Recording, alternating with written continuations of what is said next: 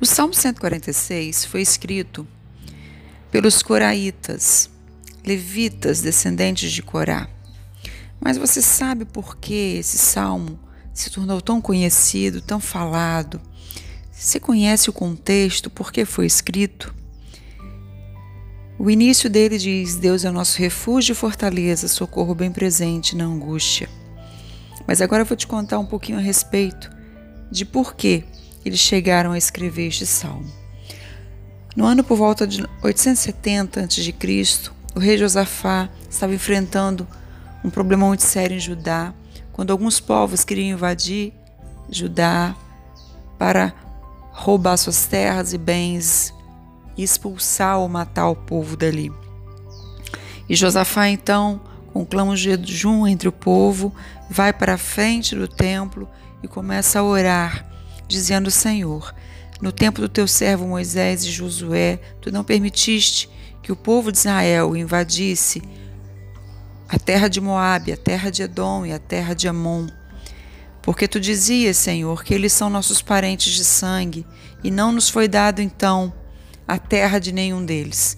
Mas agora eles se voltam contra nós e vêm sobre nós, querendo nos impedir de continuar em nossa terra e roubar tudo aquilo, Senhor, que tu nos deste. Então eu oro a ti, assim como Salomão disseste lá em Crônicas, que toda vez que o teu povo clamar a ti por causa de peste, guerra ou fome, tu, tu ouvirias o teu povo se ele se humilhasse diante do teu templo. Nós estamos aqui agora em oração para te clamar, intervenha por nós.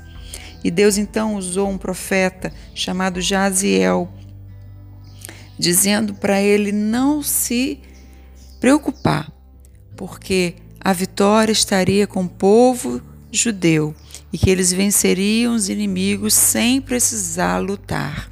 E então os coraitas, que pertenciam à tribo de Levi, escreveram este cântico, o Salmo 46 a fim de exaltar a soberania e o poder de Deus, dizendo que somente Deus podia todas as coisas e que eles veriam as obras do Senhor através dos seus feitos e que ele daria fim às guerras. E em 2 Crônicas, capítulo 20, você vai encontrar essa história. Quando eles estavam cantando e marchando para o local da batalha, eles iam cantando este hino, o Salmo 46.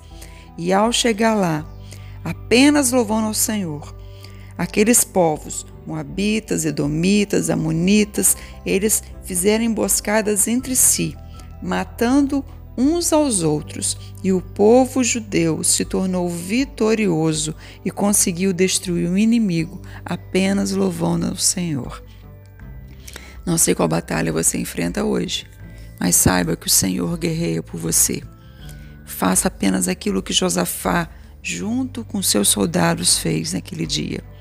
Louve o Senhor, engrandeça o seu nome e bendiga aquele que pode todas as coisas. Bom dia.